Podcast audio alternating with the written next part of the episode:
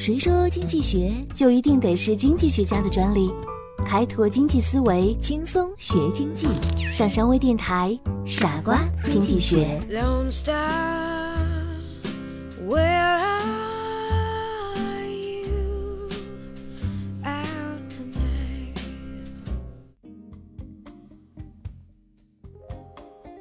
欢迎收听今天的傻瓜经济学，我是上山。低价购买名牌产品是一种赌博。我们今天聊一聊打折陷阱。现今市场的促销手段可以说是非常的五花八门，而且最吸引人眼球的就是打折了。每到节假日，商场的促销手段就来了。消费者平时工作忙，因此节假日变成了商场血拼的最好时机。而商家呢，也早就与消费者达成了假日促销的默契。知道消费者们最经不住的就是打折与让利了，只要你要买的，它全都在打折，看起来便宜，但是你却发现自己的口袋已经被商家掏空了。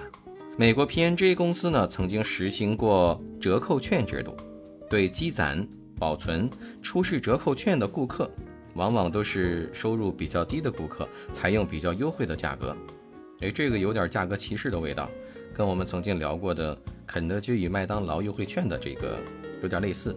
一九九六年的时候呢，这个公司以区分消费者需求弹性、成本太高之名，要求取消这种制度，结果却引来了经常来光顾的顾客的发火，一纸诉状将 P and G 公司告到了纽约州司法部。最后，P&G 公司呢被强制要求继续执行折扣券制度。在商场里边，商家以种类繁多的商品吸引消费者，再用昂贵的价格获取利润。而为了能获得更多的交易机会，就会适当的给予消费者折扣。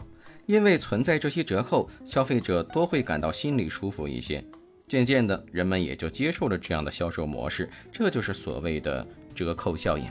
事实上，消费者与商家都是理性的经纪人，双方也都在追求自身利益最大化的过程里边进行着。自利的博弈。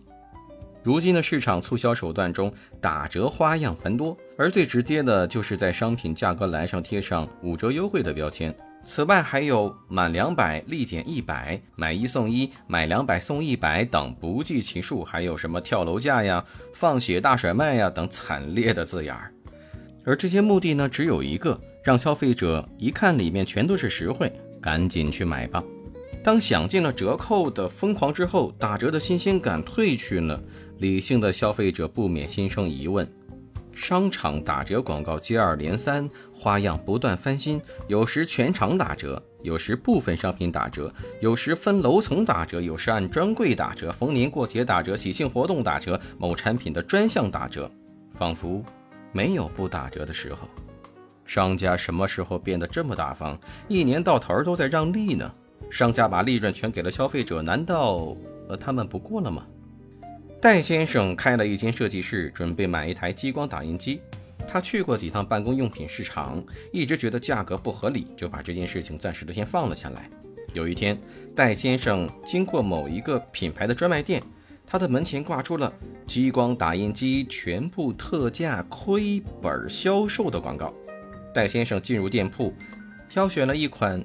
标明原价一千五，现卖一千一百九十九元的激光打印机，满心欢喜掏出钱包付款后，回到了办公室。员工小黄发现那张幺幺九九的标签特别的厚，试着剥下标签，竟然发现里边还有一张，标价仅一千一百八十元。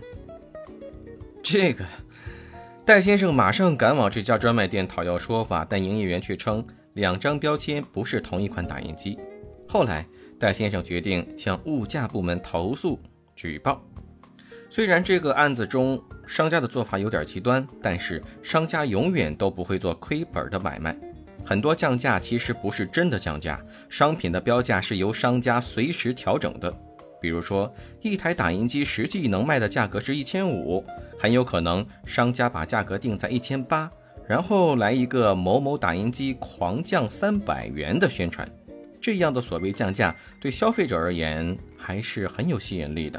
因此，降价不降利润，商家自有他获利的奥妙。消费者稍不注意就会落入商家高价低折的陷阱。此外，有的经营者在搞打折活动的时候，还会以次充好，把商店里的品牌商品暂时放进仓库，把仓库里的滞销商品打折出售，欺骗消费者。